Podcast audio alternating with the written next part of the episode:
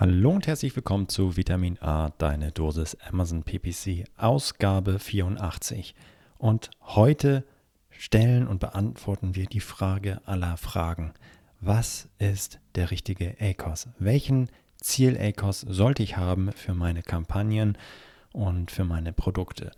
Und diese Frage ist tatsächlich, ja, klingt erstmal einfach, ist am Ende aber wirklich kompliziert und bedarf einer sauberen Kalkulation im Hintergrund. Und da haben wir uns den absoluten Experten ähm, geholt. Der Peter Höschel ist äh, jahrelanger Experte im Bereich Controlling und unterstützt und supportet Händler und Seller schon seit Jahrzehnten in diesem Bereich und er hilft uns tatsächlich die Frage zu beantworten, was ist ein richtiger Ziel-ACOS, welchen, wie viel kann ich investieren in Werbung, sowohl kurzfristig als auch langfristig und Dafür ja, gehen wir tatsächlich einmal richtig tief in den BWL-Maschinenraum, starten mit ähm, allgemeinen und direkten Kosten und variablen Kosten, gehen dann über in, in indirekte und fixe Kosten, bringen das einmal alles zusammen und ähm, entwickeln dann daraus natürlich auch noch Amazon-spezifisch ähm, berücksichtigend ein, ja, eine kleine Guidance und Tipps, wie ihr und wie viel ihr in Werbung investieren könnt, sowohl kurzfristig als auch langfristig. Und ja, am Ende richtig was da drin in dieser Folge. Ich hoffe, sie macht euch so viel Spaß wie mir. Ich fand es super. Vielen Dank, Peter, nochmal für deine Zeit und für deine tollen Insights. Aber jetzt ganz viel Spaß mit dieser Folge. Du hörst Vitamin A, deine Dosis Amazon PPC. Ein Podcast über Trends, Neuigkeiten und Optimierungsvorschläge zu Amazon Advertising. Vitamin A hilft Sellern und Vendoren, auf Amazon bessere und effizientere Werbung zu schalten. Mein Name ist Florian Nordhoff und ich bin Mitgründer und Geschäftsführer von Adference. Zusammen mit Mareike Geidis spreche ich über aktuelle Themen, Herausforderungen und Lösungsvorschläge rund um das Thema Amazon PPC. Moin Mareike und hallo Peter, grüß euch. Morgen. Ja, Peter, freut mich total, dass du heute hier bist und ähm, wir heute einem, ja, die Frage aller Fragen eigentlich versuchen können zu beantworten. Was ist der richtige ACOS für mich und äh, ja, und wie kalkuliere ich eigentlich meine und wie kalkuliere ich eigentlich richtig und wie kann ich dieses Wissen nutzen, um am Ende erfolgreicher auf Amazon zu verkaufen? Peter, kurz zu dir. Ähm, wer, wer, ihn nicht kennt, Peter Höschel ist seit über 20 Jahren im E-Commerce unterwegs. Also ich glaube, als E-Commerce erfunden wurde, ist äh, Peter auch gleich aufgesprungen. So lange gibt es das Ding schon und den Peter schon in dem Kontext. Du hast ähm, shopanbieter.de mitgegründet oder gegründet. Das ist das erste deutschsprachige E-Commerce-Portal und ähm, bist Partner bei der E-Commerce oder Amazon-Agentur Marktplatz 1 aus Österreich und deine absolute Expertise ist das Thema Controlling. Und da berätst du sehr, sehr viele Händler und kennst viele, viele Stolperfallen, die Händler äh, ja, immer wieder haben und täglich begegnen. Und äh, das, was mir hängen geblieben ist in, in der Vorbereitung, ist, Umsatz ist schön, aber Rendite ist besser. Und ich glaube, das können wir heute für den Podcast äh, mitnehmen. Und ich freue mich ganz, ganz doll, dass du da bist. Und äh, herzlich willkommen nochmal, Peter. Vielen Dank, Florian, für die Intro äh, und für die Einladung für das heutige Gespräch. Ich freue mich sehr, über das Thema Controlling sprechen zu dürfen. Ja, ist ein absoluter Dauerbrenner. Kommt bei uns, glaube ich, Mareike, häufig so ähm, auf, dem, auf dem Schreibtisch. Was soll ich denn jetzt eigentlich einstellen? Was ist denn jetzt mein Ziel, ACOS? Break-Even, ACOS, schön und gut, aber erzähl doch mal, was ist das eigentlich? Ich den? Was würdet ihr empfehlen im Vergleich zu anderen? Ist der ja. gut? Ist der nicht gut? Also, das beschäftigt uns tatsächlich jeden Tag. Und was ich dann immer denke ist, Alter, na, also wenn du schon Produkte irgendwo verkaufst, dann, dann ist das sind deine Hausaufgaben. Also bevor du, das musst du eigentlich, das muss doch klar sein, wie viel du jetzt eigentlich da investieren kannst oder nicht. Und genau dafür ist diese Folge heute da und das Gespräch mit Peter, um am Ende ähm, Guidance zu geben und nochmal äh, alle abzuholen, was für Kosten gibt es, was für versteckte Kosten gibt es und so weiter. Und Peter, ähm, lass uns direkt loslegen. Was ähm, welche Kosten haben Seller bei einem Produktverkauf? Was gibt es eigentlich alles, wenn ich jetzt ähm, ein Produkt für 100 Euro bei Amazon verkaufe? Was, was, was, ähm, was, was können da für Kosten entstehen? Naja, insgesamt sprechen wir von, von ich sage mal, offensichtlichen Kosten und, und dann gibt es eine ganze Vielzahl an verdeckten oder kalkulatorischen mhm. Kosten, beziehungsweise Kosten, die der Händler einfach nicht auf dem Schirm hat. man muss ganz klar sagen, ähm, beschäftige mich da eigentlich jeden Tag mit dem Thema und anfangs war ich auch ähnlich äh, entsetzt, wie wenig die Händler ihre Zahlen im Griff haben. Mittlerweile verstehe ich es auch ein bisschen besser. Äh, ich sage immer, Händler sind in der Regel sehr gute Einkäufer, die kennen ihre Produkte, sind meistens auch gute Verkäufer, kennen ihre Zielgruppen, aber sie sind leider äh, sehr, sehr schlechte Kaufleute. Teilweise haben sie auch ein bisschen Angst vor Zahlen, mhm. weil es einfach ein neues Thema ist und erstmal komplex erscheint. Aber in der täglichen Praxis stellen sie einfach ganz klar raus, äh, dass da liegt das Geld vergraben und mhm. damit kann ich unwahrscheinlich viel mehr Gewinn erzielen. Und äh, um auf deine Frage zurückzukommen, so die offensichtlichen Kosten sind natürlich Produktkosten, Einkaufspreis, mhm. äh, die Bezugskosten, vor allem wenn ich aus Fernost beziehe, Frachten, Zölle, Einfuhrsteuern etc. Dann bei Amazon die Verkaufsprovision, die Versandkosten, egal ob jetzt FBA oder Eigenversand. Äh, was sie dann schon ein bisschen weniger berücksichtigen, sind dann so die Einlieferungskosten bei FBA mhm. oder die Lagerkosten. Mhm. Bei Eigenversand wäre es Pick und Pack, Kartonage. Vor allem, wenn man sich vor Augen hält, äh, Kartonage hört sich ganz banal an, aber das kann auch gerne mal 70 Cent kosten, so eine Kartonage, und das summiert sich dann ganz einfach. Und natürlich offensichtlich die Umsatzsteuer. Ich glaube, mittlerweile weiß aber tatsächlich jeder Händler, dass man die Umsatzsteuer abführen muss, damit die nicht behalten darf und nicht ausgeben sollte. Das sind so die offensichtlichen Kosten, die die Händler in der Regel noch im Griff haben oder im Blick haben. Aber was sie dann völlig übersehen, sind meistens, äh, fängt an bei den Advertising-Kosten. Mhm. Äh, das sind so, so EDA-Kosten, die sind so, so da, die muss ich nicht berücksichtigen scheinbar. EDA, Achso. Dann äh, so, so, so Coupons oder Rabatte, die ich mir mhm. schnell einräume oder Werbeaktionen werden nicht berücksichtigt. Und was aber so die, die der größte Kloppe ist, äh, sind in der Regel die Retouren. Mhm. Also die wenigsten Händler berücksichtigen die Retouren bei ihrer Preiskalkulation. Und, und, ganz ehrlich, das Retouren, wenn man spricht von 5, 6 Prozent im Schnitt oder bei Bekleidung 30, 40, 50 Prozent, dann ist das ein, ein, ein richtiger großer Brocken. Mhm. Und auch bei Amazon, und äh, ich kann da gerne ein bisschen ausführen, mhm. wenn ihr möchtet. Also ja, man muss bei Amazon natürlich auch wissen, also auch wenn Händler die Retourenquote berücksichtigt in der Preiskalkulation, vergessen Sie in der Regel äh, eine niedrigere Wiedereinlagerungsrate. Das bedeutet 100% 100 Retouren kommen zurück. Amazon lagert aber nur 80 wieder ein oder 90. Hm. Der Rest äh, ist dann praktisch zu remissionieren oder wird von Amazon verschrottet. Und das sind halt harte Kosten. Mhm. Oder auch dazu muss man sagen, äh, nicht jeder weiß, dass Amazon bei Retouren nicht 100% der Verkaufsprovision zurückbezahlt. Die behalten sich 20% der Verkaufsprovision ein als Aufwandsentschädigung quasi. Mhm. Und das ist auch ein Block. Oder man muss auch wissen, bei, bei Bekleidung, Schuhe, Taschen etc. zahlt der Händler die Rücksendekosten. Und wenn äh, Amazon den Artikel, der zurückgeschickt wurde, als eben nicht wieder einlagerbar äh, eingestuft wird, ist auch der Waren, Warenpreis weg, der Artikelpreis. Mhm. Also das sind alles tatsächlich äh, sehr, sehr große Kostenblöcke unter Umständen, die aber der Händler in der Regel übersieht. Das ist natürlich eine, eine, ganze Menge und wie groß, also wenn ich jetzt eine Sache, ich habe, ich verkaufe jetzt mal, was verkaufe ich? Bluetooth-Kopfhörer für 100 Euro, so auf Amazon. Ähm, das ist der Verkaufspreis. Der ist jetzt brutto, der steht da so drin und ich als Kunde kaufe das für 100 Euro. Und gleichzeitig äh, habe ich Einkaufspreis von, von 20 Euro netto. Wie viel, zu deiner Erfahrung nach, ähm, kommt da noch äh, obendrauf? Retouren, also kann, hast du da Erfahrungswerte? Wie, wie, wie groß ist da irgendwie das, ähm, das Nicht-Offensichtliche, was da noch obendrauf kommt?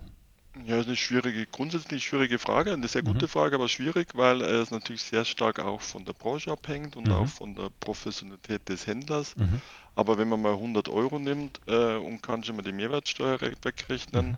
dann sind das ja nur noch 84 Euro mhm. äh, Nettoumsatz.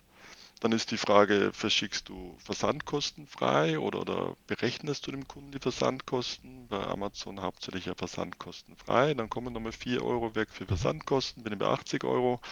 Ähm, ich zahle auf die, auf die 100 Euro die äh, Verkaufsprovision. Dann haben wir noch äh, gute 60 Euro übrig. rechnen wir 10 Euro Advertising vielleicht, ist ein hart umkämpfter Bereich mit Sicherheit. Dann äh, geht es immer weiter runter und dann die Retouren. Also bei 20 Euro, bei 20 Euro Einstandspreis spreche ich von 80 Prozent Marge, mhm. beziehungsweise auf dem Nettopreis vielleicht gute 70 Prozent. Da muss definitiv was übrig bleiben. Hätte ich mal gesagt, 20 Prozent bleiben der Gewinn mhm. übrig, mhm. typischerweise. Aber die meisten Händler arbeiten halt nicht mit 70 Prozent Marge von oben runter, sondern eher mit 40, 50 Prozent, vielleicht knapp mhm. über 50 Prozent und dann wird die Luft schon dünn, dann muss ich wirklich spitz kalkulieren. Richtig, und genau das ist ein sehr guter Punkt. Je, je geringer eigentlich da schon ähm, ja, die, die Marge ist, die allererste Marge, dann desto wichtiger ist es dann am Ende hinten raus auch im Nachkommabereich äh, zu kalkulieren und sauber zu bleiben, weil einfach weniger Masse dann da ist für mich, ähm, um äh, ja, um, um, noch was überzuhaben. Weil wenn ich dann da Fehler mache in meiner Kalkulation und vielleicht zu viel in Werbung investiere, ähm, dann ja, mache ich, ja, habe ich am Ende keinen Profit mehr und am Ende ähm, ja, habe ich Umsatz, aber kein, keine Rendite. Ja. Genau, dann wird es Liebhaberei. Genau, richtig. Und mh, mm, wir haben jetzt vor, das, würdest du das alles in den Bereich eher variable Kosten ähm, rein, reinpacken? Wir haben jetzt ja noch, noch gar nicht über so, ähm, also es, am Ende muss ja auch jemand das Büro bezahlen, am Ende muss ja auch jemand äh, mein Gehalt bezahlen. Ähm, wie, wie würdest du da vorgehen oder wie sollten da Händler in der Regel vorgehen, um das irgendwie mit zu berücksichtigen? Mhm. Genau, also ähm, es ist tatsächlich so, also auch das wieder faszinierend, erschreckend zugleich. Im E-Commerce hat sich meines Erachtens noch kein richtiger Standard für so, so Kostenzuordnungen ergeben. Überall anders ist es klar, da gibt es auch dann die Lehrbücher dazu. Mhm. Danach wird vorgegangen, im E-Commerce ist es ein bisschen anders. Aber ich definiere diese variablen oder direkten Kosten immer äh, als die Kosten, die unmittelbar mit einer Bestellung zu tun mhm. haben. Mhm. Also Verkaufsprovision, Versandkosten ja. etc. Beim Marketing äh, kann man schon drüber streiten, notfalls. Ja. ich persönlich würde die trotzdem äh, direkte Kosten mhm. erfassen, zumal man sie ja bei Amazon mit äh, den sogenannten Werbeberichten beworbene Produkte eigentlich sehr schön auswerten kann, ja. die meisten zumindest. Bei Brandkampagnen ist es nicht möglich, die würde ich dann in Gemeinkosten packen. Aber grundsätzlich würde ich ganz klar trennen, solche Kosten sind variable Kosten und äh, Mieten, Steuern, Personal, Abschreibungen, das Auto, Büromaterial äh, sind dann Fixkosten. Und dann habe ich meine Fixkosten, dann weiß ich, ich habe jetzt ähm, 5000 Euro im Monat Fixkosten. Die, was, was mache ich jetzt mit denen als, als, äh, äh als Händler? Also mhm. Ähm, das ist äh, auch das eine sehr gute Frage. Das ist tatsächlich auch schwierig für den Händler mitunter, denn dann geht es in das Kalkulatorische. Mhm. Äh, denn ich weiß ja Stand heute noch nicht, wie viel werde ich verkaufen in der Zukunft, wie viel Umsatz werde ich mhm. machen. Trotzdem ist es wichtig, äh, diese Gemeinkosten oder Fixkosten kalkulatorisch zu erfassen. Mhm. Ähm, komme ich auch gleich darauf zu, warum das aus meiner Sicht so wichtig ist. Ich würde ganz klar hergehen, ich weiß ja aus der Vergangenheit, ähm, wie viel, wie hoch waren meine Gemeinkosten in Relation zum Umsatz. Nehmen wir mhm. als Beispiel, ja. äh, die sollten äh, typischerweise auch wieder abhängig vom Umsatz natürlich, äh, vielleicht zwischen im Idealfall bei 15% liegen, da ist man bestimmt schon ein guter Händler. Mhm. Also 15% vom Umsatz sind dann eben so Fixkosten, die Miete. Mhm. Meistens links vielleicht bei 20 Prozent, gerade zum Start. Und dann habe, weiß ich genau, im letzten Jahr hatte ich 20 Prozent Fixkosten und das lege ich auf die Zukunft um. Ich gehe davon mhm. aus, auch in Zukunft werde ich 20 Prozent haben. Wenn ich starken Umsatzwachstum erwarte, dann sinken diese Fixkosten typischerweise, weil ich Skalierungseffekte habe. Mhm. Oder wenn ich aber weiß, ich muss jetzt aber eine neue Lagerhalle bauen oder umziehen oder ich stelle gerade ganz viel Personal ein, dann steigen die vielleicht erwartungsgemäß. Und ich habe am Ende des Tages, ich gehe davon aus, ich bleibe bei 20% Fixkosten in Zukunft auch und dann muss ich das auch in die Preise mit einkalkulieren. Mhm. Also nicht nur die direkten Kosten, sondern auch diese 20% Fixkosten. Ja. Daran kann mich dann schon festhangeln. Und das ist am Ende auch das, was ich tatsächlich einbehalten muss. Also wenn ich jetzt am Ende von so einem, ja, so, so einem Break-Even-Punkt spreche, also wo ich alle meine direkten und indirekten Kosten zusammenpacke, ähm, also indirekt werden dann ja am Ende die, die wir jetzt umrechnen, kalkulatorisch und sagen, okay, dieser mit, mit jedem Euro Umsatz, den ich mache, muss ich 20 Prozent einbehalten, um meine ähm, indirekten fixen Kosten zu, zu, zu begleichen und zu decken. Das muss ich ja auch mit berücksichtigen. Und wenn ich alles zusammen habe ja, und das alles berücksichtige, das ist dann quasi mein Bereich, ähm, an dem ich dann anfange, irgendwie ähm, ja, alles, was ich da teurer verkaufen kann, dann am Ende als Profit bei mir hängen bleibt. Ist das richtig so? Mhm, ganz genau perfekt beschrieben, Florian. Mhm. Ich sehe schon, äh, du bist sehr tief im Thema. Äh, ich habe hab ja BWL studiert. Super. Okay. Kosten- und Leistungsrechnung, das war ein großes Thema in meinem Studium. Also. Nee, also mir ist das schon beim Vorgespräch natürlich aufgefallen. ähm, es ist, ja, so ist es, aber wie immer, äh, Ausnahmen bestätigen die Regel, mhm. denn es gibt natürlich mitunter schon sehr gute Gründe, warum man äh, auch beabsichtigt unter diesen 20% Fixkosten abverkauft. Mhm. Kann sein bei neuen Produkten natürlich, die möchte ja. ich ja pushen zum Start. Ich ja. blase Advertising rein zum Beispiel. Kann aber auch sein bei, bei Lagerpennern, mhm. wenn ich äh, weiß, okay, wenn ich auf den Preis beharre, um diese Gemeinkosten zu erwirtschaften mit diesem Produkt, dann äh, werde ich ihn aber nie verkaufen. Dann ja. muss ich natürlich runtergehen. Absolut. Und, und, was man vielleicht auch grundsätzlich bedenken sollte, nehmen wir mal Topseller. Äh, Topseller-Produkte sind typischerweise hart umkämpfte Produkte. Mhm. Es gibt viele ähnliche Produkte, Wettbewerberprodukte. Und ähm, dann kann auch eine Strategie sein, äh, in Kauf zu nehmen, dass man mit diesem Topseller-Produkt nicht die Fixkosten mhm. decken kann. Ja.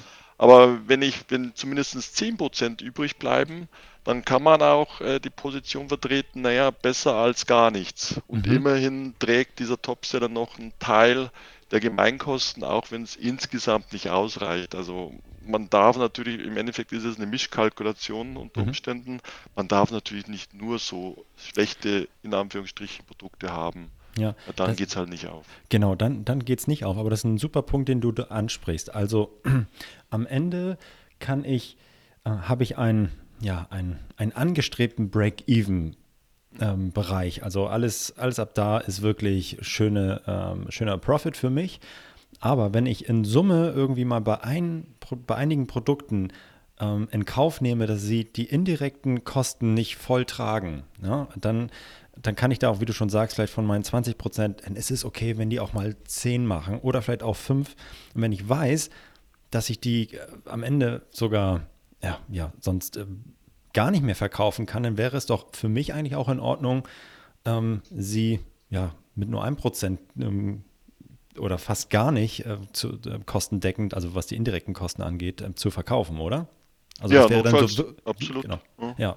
Das ist aber wirklich gesagt, nur eine kurzfristige Sicht, oder? Äh, sollte eine kurzfristige Sicht sein. Natürlich mhm. wird es immer noch komplizierter. Es kann auch gute Gründe geben, äh, die dauerhaft nur mit 1% mhm. zu verkaufen. Sei es, weil ich dadurch äh, am Jahresende Kick Kickbacks beim Lieferanten erhalte, weil ich gewisse Einkaufsvolumina erreiche. Ja. Sei es, dass äh, das vom Hersteller gewünscht ist, dass ich das komplette Sortiment auch verkaufe. Also oder sei es, dass ich dadurch äh, die, die, die Frachtkostenquote für andere Produkte senken kann, weil ich den Container äh, überhaupt nur deswegen voll bekomme. Mhm. Also es kann tatsächlich nur viele Gründe geben, aber mhm. grundsätzlich pauschal gesagt hast du vollkommen mhm. recht. Und wenn wir das jetzt mal so zusammenfassen ähm, in, dem, in dem ersten Abschnitt hier, dann was würdest du sagen, ist jetzt so, ich meine, was ist ein guter Verkaufspreis am Ende? So, wenn, wenn du jetzt ähm, mit einem Händler sprichst, ähm, und ihm ähm, und auf die Zahlen schaust und ähm, er fragt dich dann, was wäre denn jetzt ein guter Verkaufspreis? Preis, Peter, wenn du kennst jetzt hier, ich habe jetzt hier 20 Prozent obendrauf und was, für, wie viel sollte ich jetzt eigentlich mein Produkt verkaufen? Wie, wie mhm. komme ich, komm ich darauf? Okay. Äh, die Frage klingt wieder einfach. Oder tatsächlich, auch das ist nicht ganz so einfach. Also grundsätzlich, ähm, um, um vielleicht so, so Richtwerte zu geben. Mhm. Also von meiner Erfahrung her, ich arbeite immer von oben nach unten. Also mhm. viele arbeiten ja Einkaufspreis mal Aufschlag. Ich gehe lieber von oben nach unten her. Ähm, ich sage, ähm, der Rohertrag muss in der Regel immer mindestens 50 Prozent bei Amazon sein. Mhm. Aber natürlich immer die Regel, es gibt immer Ausnahmen. Aber grundsätzlich 50 als Händler sollte ich 50% Rohertrag haben, also Rohertrag, äh, Verkaufspreis minus Einkaufspreis. Mhm. Als, als D2C-Marke, wenn ich selbst eine Marke bin, dann darf es gerne ein bisschen mehr sein, weil ich typischerweise höhere Marketingkosten habe. Mit 50% kann man über die Runden kommen, äh, ist aber dann keine riesigen Sprünge zu erwarten. Mhm. Und äh, wie gesagt, vom Deckungsbeitrag nach Abzug aller Kosten, direkten Kosten, sollten so, so 20% übrig bleiben. Dann habe ich zumindest eine schwarze Null. Kommt mhm. drauf an, wenn ich eine One-Man-Show bin, dann bleibt natürlich schon was übrig. Mhm. Und aber um auf deine Frage zum guten Verkaufspreis zu kommen, ähm, die erste Antwort wäre, äh, ein guter Verkaufspreis ist, äh, dass du eine ho möglichst hohe Marge mhm. erzielst. Aber die richtigere Antwort ist, dass du einen möglichst hohen Gewinn erzielst. Mhm. mhm. Und der, Unterschied ist zu sehen, man, also das ist aber dann tatsächlich schon Kür äh, bei den Händlern. Man sollte den Preispunkt kennen, bei dem ich am meisten Gewinn erwirtschafte. Das heißt, die Relation Marge zu Absatzzahlen äh, am besten ist. Mhm. Denn die Frage ist, man muss herausfinden, was lohnt sich für mich mehr? Verkaufe ich 100 Stück zu 19,95 Euro oder verkaufe ich 50 Stück zu 24,95 mhm. oder verkaufe ich 200 Stück zu 14,95? Ja. Und da ist die Frage halt, äh, wo bleibt am meisten Geld hängig? In ja. Abhängigkeit zu allen Kosten, also auch zu Personalaufwandskosten. Weil natürlich, wenn ich nur 50 Stück verkaufen muss, um meinen Gewinn zu erzielen, habe ich auch weniger Personal, äh, die ich beschäftigen muss, ja. weniger Aufwand. Also das muss aber tatsächlich jeder Händler für sich selbst rausfinden und das ist aber tatsächlich nicht trivial, das ist schon mhm. die hohe Kunst. Ja. Das ja. hört sich wirklich sehr komplex an. Peter, würdest du auch empfehlen, dass man den Verkaufspreis oder den optimalen Verkaufspreis von zwei Perspektiven angucken kann? Also einmal von unten nach oben, um zu schauen, okay, welche Kosten habe ich überhaupt ähm, und was muss ich mindestens für einen Verkaufspreis ähm, erzielen, aber eben auch von oben ähm, nach unten, um zu schauen, was passiert überhaupt im Markt und zu welchem Verkaufspreis kann ich eben ähm, eine, eine gute Stückzahl auch verkaufen? Mhm, super Frage, Marek, äh, wirklich gut. Äh, grundsätzlich, ähm, um den Verkaufspreis zu ermitteln, ist es erstmal egal, ob ich von oben nach unten oder unten nach oben gehe. Ich glaube, die meisten tun sich vielleicht sogar leichter, von unten nach oben zu gehen. Aber dann ist eben wieder die Frage, ich habe jetzt meinen Verkaufspreis definiert, der für mich am besten ist, aber ist es denn da der beste Verkaufspreis für den Markt? Und, und dann muss ich mir tatsächlich wieder die Wettbewerber ansehen mhm. und schauen, was treiben die denn so? Ja. Und äh, welche Preise bieten die an? Bin ich denn wettbewerbsfähig? Und äh, sind die vielleicht auch gerade out of stock? Und ja. ich kann mit den Preisen hochgehen, ja. weil die Nachfrage ist ja da. Und das ist ähm, ein, ein, das ist, also der Preis ist ja an sich der größte Hebel für den Gewinn. Mhm. Denn wenn man sich mal, vor Augen hält, äh, angenommen, ich habe jetzt ein Produkt für 38 Euro, ich erhöhe den Preis um nur 5 Prozent, mhm. dann diese 2 Euro Differenz oder was es ist, die, die schlägt direkt auf den Gewinn mhm. auf. Und, und äh, diese so typischerweise, bei, das kommt immer auf den Verkaufspreispunkt an, aber bei ungefähr 40 Euro erhöhe ich um 5 Prozent, dann habe ich am Schluss äh, 35 Prozent mehr Gewinn. Mhm.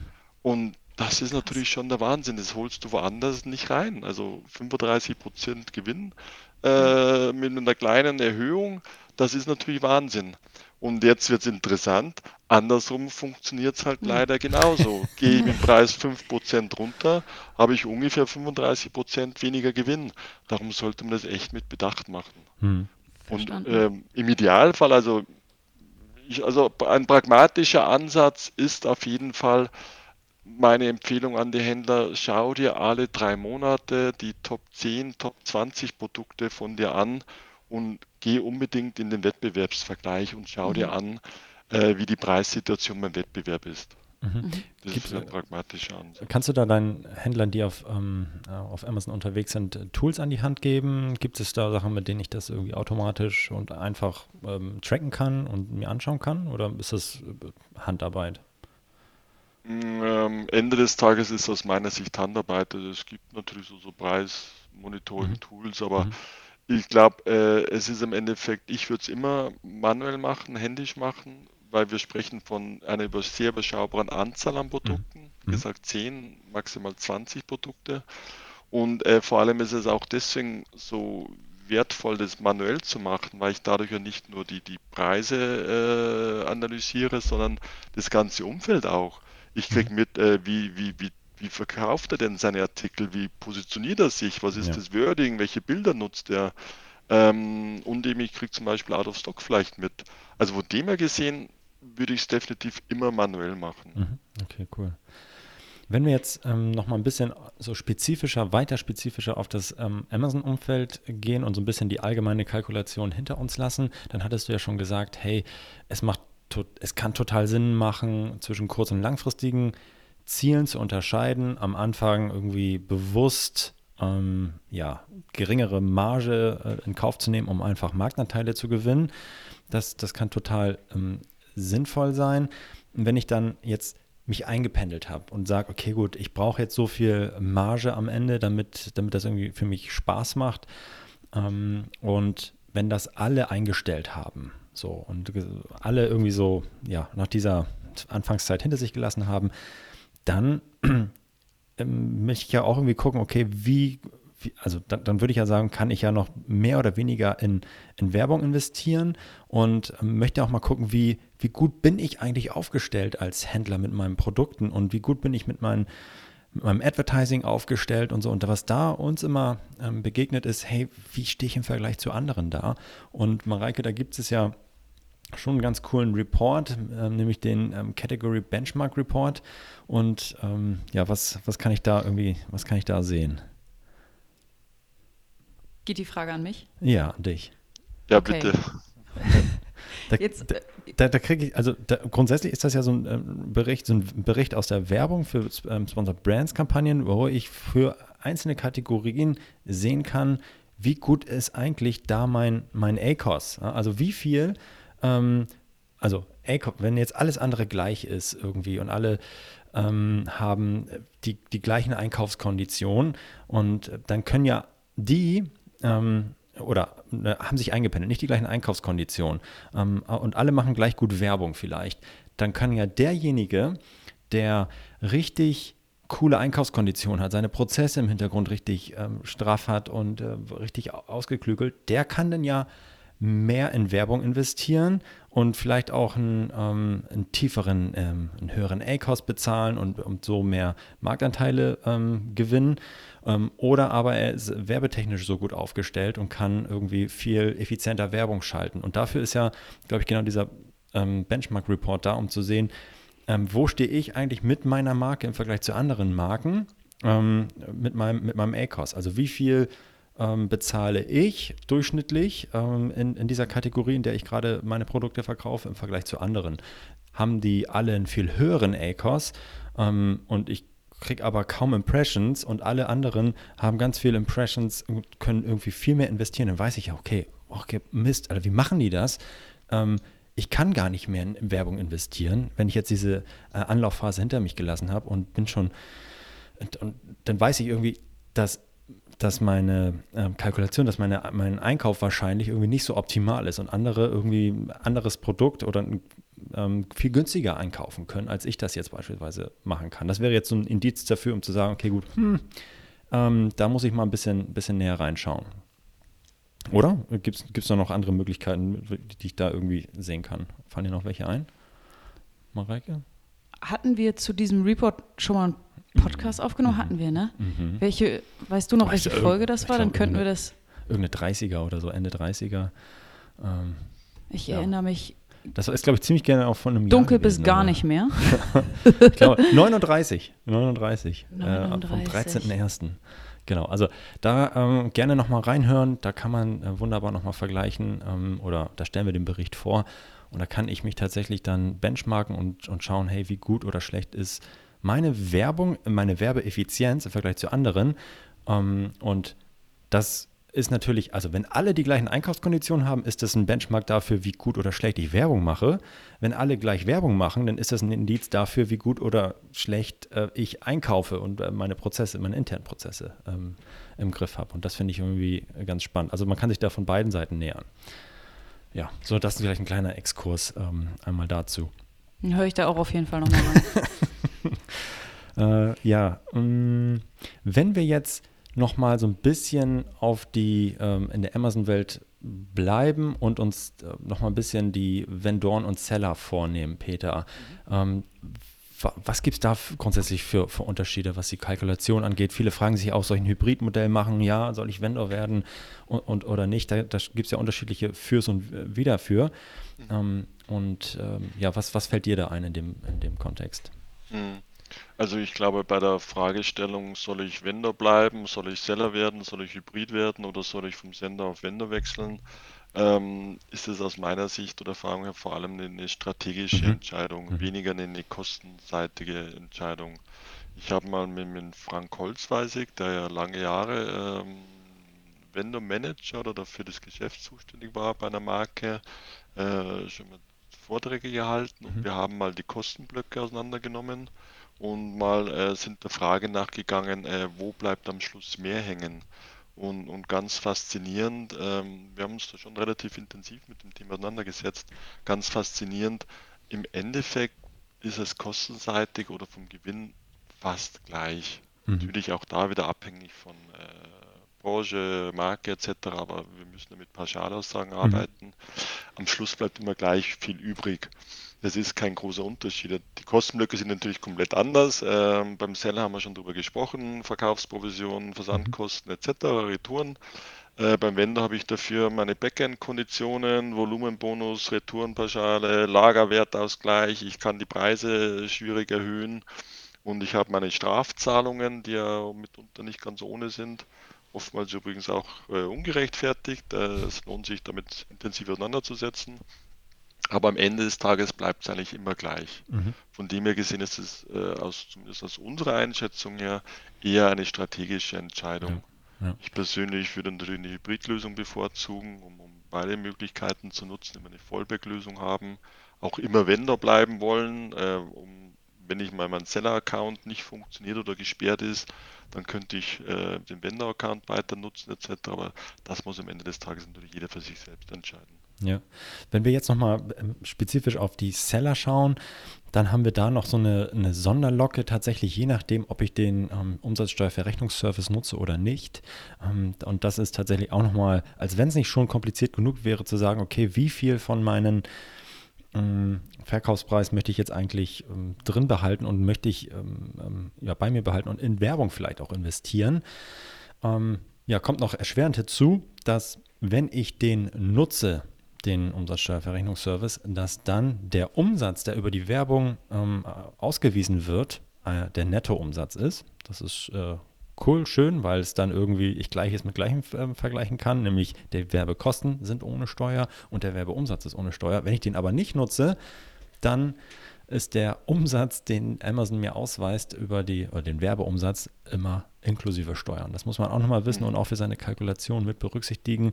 Und das hat natürlich dann auch wiederum starke Auswirkungen auf meinen Ziel-ACOS. Und das ist jetzt so ein bisschen so der Übergang, wie viel von meinen Umsatz kann ich eigentlich in Werbung investieren? Und ich glaube, wir haben jetzt schon sehr viel mal ähm, also aufgewirbelt. Wir haben die direkten Kosten, die variablen Kosten und dann die indirekten und fixe Kosten. Dann habe ich, ähm, ich habe jetzt mal bewusst Werbung noch rausgenommen. Wenn ich das alles äh, nehme, dann weiß ich, und ich gehe jetzt auf die äh, langfristige ähm, Perspektive. Also das, mhm. dann, dann, muss, dann muss ich ja auch meine fixen Kosten decken. Das heißt, langfristig muss ich diese 20 Prozent, von denen wir vorhin gesprochen haben, ja mit reinpacken und ähm, ähm, weiß, okay, ich habe jetzt vielleicht noch 20 Prozent über. Das ist jetzt das, was von dem Verkaufspreis, von dem Nettoverkaufspreis übrig bleibt. Und davon könnte ich rein theoretisch alles 20 Prozent in Werbung investieren. Dann bleibt aber nichts übrig. Ja? Mhm. Ähm, wenn ich 15 Prozent investiere, okay, gut, dann ähm, schön und gut, ja, dann habe ich halt 5 Prozent ähm, Profit ähm, overall. Wenn ich über 20 Prozent gehe, dann muss ich wissen, okay, dann knapse ich Stück für Stück mehr von meinen ähm, von meinem Beitrag, Deckungsbeitrag, der meine Gemeinkosten decken soll, weg und ab. Das geht vielleicht mal kurzfristig, ähm, aber ich sollte halt das nicht auf Dauer machen. Ähm, und äh, mein, mein, mein langfristiger A-Cost sollte dann dementsprechend vermutlich immer über diesen ähm, direkten und äh, indirekten äh, Kostensätzen liegen. Und ähm, äh, was sind da deine ähm, Gedanken noch zu, Peter? Ja, letztendlich hast du es schon perfekt beschrieben. Mhm. Der einzige Hinweis vielleicht noch, da, da man äh, vielleicht weniger den Ecos betrachten mhm. sollte, mhm. sondern äh, du hast das so schön auch formuliert schon, äh, den Tecos. Mhm. Also man sollte die Werbeausgaben gegen den gesamten Umsatz rechnen. Mhm. Und dann äh, klar, äh, Amazons Algorithmus kennt natürlich kein Mensch im Detail, aber, aber eines ist klar, je mehr Verkäufe ich habe, desto mehr attraktiver erscheine ich für Amazon und desto besser werde ich auch positioniert, um das mal ganz mhm. platt auszudrücken. Mhm. Von dem her gesehen äh, befeuert jeder Werbeumsatz auch das organische Ranking und ich habe dadurch auch Vorteile. Also Werbung ist nicht nur direkter Werbeumsatz, sondern auch äh, strahlt direkt auf den mhm. organischen Umsatz ab. Und darum würde ich ganz klar den Werbeumsatz mit dem äh, gesamten Umsatz äh, gegenrechnen. Ähm, vielleicht äh, schon mal typische Stolperfalle, aber immer artikelfein. Ich würde da sehr artikelfein arbeiten. Mhm und nicht so, so mit diesen großen Zahl gesamter Umsatz versus gesamte Werbeausgaben. Da das, man halt das, absolut, das kann ja, ähm, da kommen wir dann auch gleich nochmal zu, das kann ja vor allem in einem heterogenen Produktsegment total mir dann ähm, ja alles, alles zerschießen. Das sieht zwar in Summe gut aus, aber mhm. äh, ja, am Ende muss ich na genau wissen, welche Produkte habe ich eigentlich äh, verkauft und welchen Beitrag hab, haben die jetzt geleistet in meiner Kalkulation. Und das ist auch nochmal ein guter Punkt, dass du das angesprochen hast, den ähm, TACOS, also diese Total Advertising Cost of Sale, wo ich alle meine Umsätze nehme, auch die organischen und das dann gegen meine Werbekosten rechne, ist ähm, ein guter Punkt, denn ähm, es äh, ja, es ermöglicht mir in, dieser, in diesem Blickfeld nochmal zu sagen, okay, ich kann sogar ähm, noch ein bisschen tiefer in die Tasche greifen, wenn ich nur meine, meine Werbeumsätze mir anschaue und kann da vielleicht sogar noch mehr investieren, weil ich weiß, dass es ein Spillover, einen Überlaufeffekt auf meine organischen Geschichten gibt, äh, auf meine organischen ähm, Verkäufe. Aber insgesamt, wenn ich alles zusammenpacke, organisch und Werbesales, dann muss ich auf jeden Fall positiv sein, weil sonst mache ich am Ende ähm, halt Verluste. Kurzfristig, wie gesagt, kann es auch mal sein, dass ich dann ähm, diesen Gemeinkostenzuschlag ähm, pro Produkt dann vielleicht auch äh, mal ja, runterfahre und sage, okay, gut, bewusst verkaufe ich jetzt ab, ist mir egal, das muss jetzt weg und Hauptsache es trägt noch ein bisschen die Gemeinkosten, aber langfristig muss es, ähm, muss es halt äh, kostendeckend sein. Ja. Cool. Ähm, dann lass uns doch mal, haben wir schon sehr, sehr viele Punkte ähm, aufgewirbelt und besprochen, dann lass uns doch noch mal einmal ähm, die ja, unsere Erkenntnisse jetzt zusammenfassen und vielleicht auch nochmal so hier und da links und rechts noch ein paar ähm, Stolperfallen und die häufigsten Fehler nennen, die du, Peter, in deiner täglichen Arbeit siehst. Das ist ein bisschen Wiederholung und ein bisschen links und rechts äh, werden wir noch neue Sachen wahrscheinlich äh, erwähnen. Aber wenn du ähm, äh, jetzt jemanden auf der Straße äh, triffst und gehst mit ihm im Café und er sagt dir, ich bin hier Amazon Seller und ähm, wenn du jetzt sagen müsstest, okay, äh, raten müsstest, welche Fehler er so macht, vielleicht in seiner Kalkulation. Was sind vermutlich die, die größten Fehler oder die typischen Fehler, die dieser Händler dann macht? Also der, der, allergrößte Fehler ist, sich nicht mit den Zahlen zu beschäftigen. Mhm. Das ist aber tatsächlich noch weit verbreitet unter Umständen. Das, das sagen ähm, wir auch immer, wenn wir sagen, hey, also keine Werbung machen ist immer das Blödeste. Also so, das, man sollte schon mal zumindest anfangen. Ja, das ist. Ja. Und so der größte Fehler ist ja tatsächlich, äh, seine Kosten nicht zu kennen mhm. oder die, die Verkaufspreise nach dem Rasenmäherprinzip äh, zu ermitteln. Mhm. Äh, das ist tatsächlich noch weit verbreitet. Äh, Einkaufspreis mal Faktor ah, ja, 2,8 zum Beispiel ist der Bruttopreis. Und äh, da wird völlig äh, die, die, die Marktsituation mhm. außer Acht gelassen. Die schauen sich nicht die, die, die Wettbewerber an, die, die schauen sich nicht an, welcher Preis ist denn realistisch, äh, welchen Preis kann ich überhaupt durchsetzen, um was zu verkaufen und vor allem könnte ich vielleicht mehr verlangen, weil ich immer noch dann bei den günstigen dabei bin oder sehr wettbewerbsfähig bin. Das ist so im Bereich Verkaufspreis der größte mhm. Fehler oder Fehler auch äh, sich äh, von Pricing-Tools äh, treiben ja. zu lassen und um praktisch äh, das alles in die Hände eines Pricing-Tools zu geben. Ich finde es sehr gut, ist ja richtig, so gibt es auch sehr gute. Aber zumindest muss ich dann das so fein granular steuern, dass ich eben auf Marge die Regeln vorgebe und nicht mhm. nur sage, ich möchte aber unbedingt die Buybox haben, weil ja. dann wird es halt ein Groschengrab. Das fand ich nochmal sehr gut, den, den, den, den, Hebel, den du nochmal deutlich gemacht hast, wie groß der tatsächlich ist, wenn ich um 5% meinen ähm, Verkaufspreis erhöhe oder senke, was für, wie doll dieser Hebel durchschlägt am Ende auf meinen, auf meinen Gewinn. Ja, das war äh, sehr cool. Ja, und so weitere große Fehler ist tatsächlich, ähm, die Leute schleppen viel zu großes Sortiment mit sich rum. Mhm. Ähm, man muss wissen, man muss natürlich jeder bei sich selbst reinschauen, aber im Schnitt würde ich mal sagen, dass sich ein Viertel des Sortiments im letzten zwölf Monaten nicht verkauft hat mhm. bei Händlern. Ich kenne auch Fälle, da sind es deutlich mehr. Und äh, wenn sie es die letzten zwölf Monate nicht verkauft, dann kann er davon ausgehen, dass sie es auch die nächsten zwölf Monate nicht verkauft. Also weg damit. Sorry, mhm. das belastet nur. Das ist äh, frisst erstmal bindet es ja Kapital. Ja. Aber zweitens mal, äh, es kostet auch immer Arbeit. Am Schluss fasst man es ja doch wieder irgendwann ja. mal an, versucht es zu reaktivieren oder, oder, oder der Marketingmanager schaltet ein Advertising drauf oder, oder was auch immer. Also Sortiment bereinigen. Mhm. Also wir haben, wir haben einen mittelgroßen Amazon-Händler da unterstützt, da sprechen wir schon Umsatz im, im äh, zweistelligen Millionenbetrag im Jahr mhm. und der hat radikal sein Sortiment um 35 Prozent gekürzt. Und, und ganz faszinierend, ist kurzzeitig, kurzzeitig ging der Umsatz nach unten, aber innerhalb von drei Monaten hat er seinen Gewinn deutlich erhöht. Alleine schon deswegen natürlich äh, kapitallos geworden, aber vor allem auch arbeitslos geworden. Mhm, wir haben ja total. alle das Problem, wir haben zu wenig Ressourcen und, und wir haben zu wenig Mitarbeiter und dadurch hat er es geschafft, Mitarbeiterressourcen freizuschaufeln, die sich dann eben um, um lukrativere Themen kümmern konnten oder um Wachstumsthemen kümmern konnten. Und, und das ist so eine dringende Empfehlung auch. Schaut euch bitte euer Sortiment an und schaut euch an, was ihr da was nur Kosten frisst, was vielleicht gar nicht verkauft wird oder was halt äh, wieder beim Thema zurückzukommen, was eben defizitär verkauft werden muss, wo ich wirklich dann pro Paket ein, zwei Euro mit reinlege. Und ganz interessant, es wird euch, es wird euch tatsächlich wehtun, denn da sind wahrscheinlich auch Topseller-Produkte dabei, die sich nicht wirklich lohnen. Und das ist dann Schmerzen. Das ja. ist für jeden Händler hart zu erkennen, dass dieser Topseller äh, eigentlich gar kein gutes Produkt ist. Mhm. Das kann ja aber auch ganz bewusst heißen, dass ich wirklich heftig das Ganze subventioniere, um es einfach loszuwerden. Und subventionieren heißt dann ja auch, ähm, ich investiere bewusst viel in Werbung, ähm, äh, greift da tief in die Taschen rein, ähm, was den ACOS angeht, um zu sagen, raus mit dir und äh, ich mache jetzt einen Abverkauf. Ähm, am Ende, ja, damit, damit ich diesen Ballast weg habe und zumindest ja. noch ein bisschen mitnehme.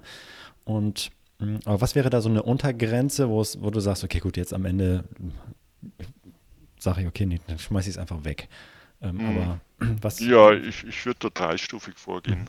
Im ersten Schritt, ähm, also wieder pauschal gesagt natürlich, im ersten Schritt würde ich bis auf die Gemeinkostengrenze mhm. runtergehen, also so, dass ich gerade nur die Gemeinkosten decke, äh, abverkaufen, dann nach sechs Wochen äh, in Media Res gehen, sich das anschauen, mhm. dann in der zweiten Runde gegebenenfalls auf, äh, auf Null Gemeinkosten mhm. gehen, sodass ich praktisch gerade noch meinen Einkaufspreis bekomme und in dritter Konsequenz notfalls verschleudern mhm. oder auch an Restposten, mhm. äh, als Restposten verkaufen. Aber ja. am Ende des Tages würde ich es notfalls auch wirklich verschenken. Ja, wenn es ja. hart auf, also um dann eine Aussage zu treffen. Ja, ja. Okay. Weil das dauernd mitzuschleppen bringt halt nichts. Äh, wie gesagt, es nimmt nur Platz weg, es kostet Ressourcen, es kostet Nerven, es kostet Kraft und es kostet Geld. Ja, und dann lieber den Fehler eingestehen, den man dann ja. mit der Beschaffung da gemacht hat, als ihn irgendwie immer vorzu, fortzuführen. Genau. Ne? Und, und, das muss man sich klar sein, man wird nie per fehlerfrei sein. Also mhm. mit Fehlern muss man umgehen können und eben daraus lernen. Man sollte möglichst den Fehler nicht zweimal begehen. Ja, total. Cool. Gibt es noch etwas ähm, an häufigen Fehlern, Stolperfallen? Passieren? Ja, das haben wir schon ganz grob angesprochen. Mhm. Ich würde es ehrlich gesagt gerne noch mal ein bisschen, bisschen mhm. ähm, noch mal aufwerfen, was mir immer weh tut, wenn, wenn Händler, äh, die arbeiten alle 25 Stunden am Tag und, und äh, machen und tun und am Schluss bleibt nicht das übrig, was sie eigentlich verdient haben, nämlich der Verdienst für ihre Arbeit. Ja. Und das ist der Punkt, dass halt, ähm, ich nenne es immer Eisbergphänomen. Man mhm. schaut auf, gerade auf Advertising, man sieht den Echos äh, 10% und sagt, okay, top, passt. Brauche ich mhm. mich nicht drum kümmern, Agentur macht einen guten Job, äh, alles gut. Und, äh, aber ich würde immer tiefer reingehen und das tatsächlich auf Artikelbasis mir anschauen. Wenn, denn jede gute Kampagne hat Kröten drin, mhm. die eben nicht gut laufen, die vielleicht einmal 40, 50 Prozent Echos haben. Und die andersrum, jede schlechte Kampagne hat auch ähm, gute, gute Artikel drin. Mhm. Die, die, und ein Händler neigt dazu, Kampagne kostet zu teuer, ich schalte sofort alles ab oder mhm. sagt zur Agentur sofort abschalten, ja. muss reagieren. Aber das ist zu kurz gesprungen, ja. denn man muss immer tiefer reinschauen.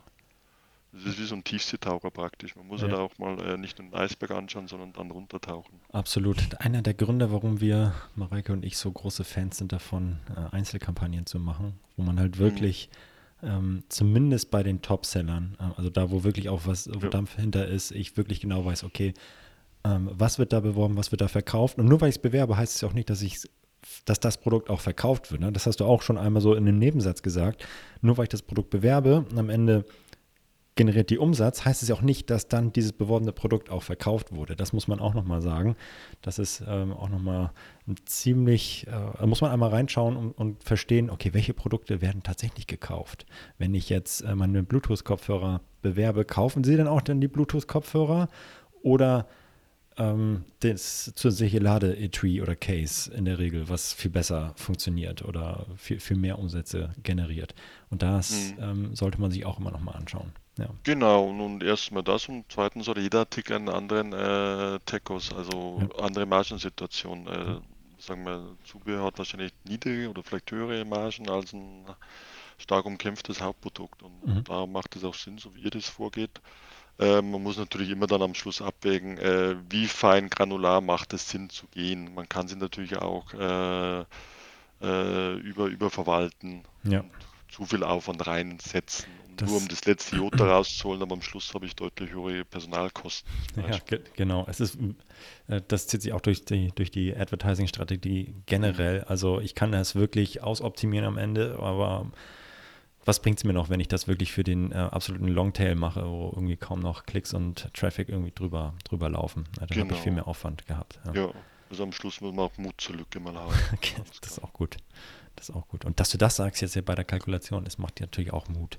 Ja, vielen Dank, aber es ist tatsächlich einfach so. Also wie gesagt, also wir neigen, also vielleicht ist auch deutsches Ingenieurstum, wir neigen immer perfekt sein zu wollen, aber ich glaube, dass der amerikanische Ansatz oftmals besser. 80 äh, Prozent müssen gut sein mhm. und die letzten 20 Prozent kosten einfach viel zu viel äh, Energie und Aufwand. Mhm. Ja, tatsächlich. Ähm, das muss ich natürlich auch mal eingestehen.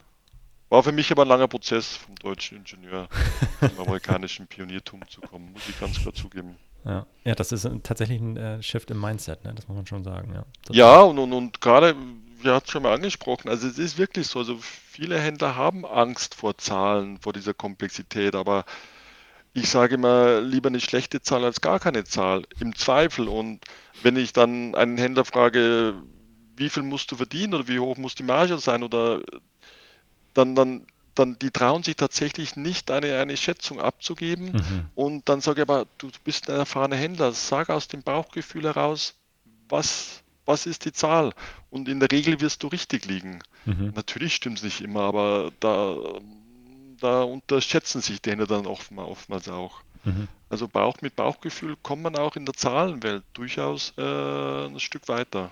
So, das sollte sich nicht 100% darauf verlassen, aber so ein Kompass ist es schon. Und bevor ich gar keine Zahl habe, dann arbeite ich halt mit Annahmen.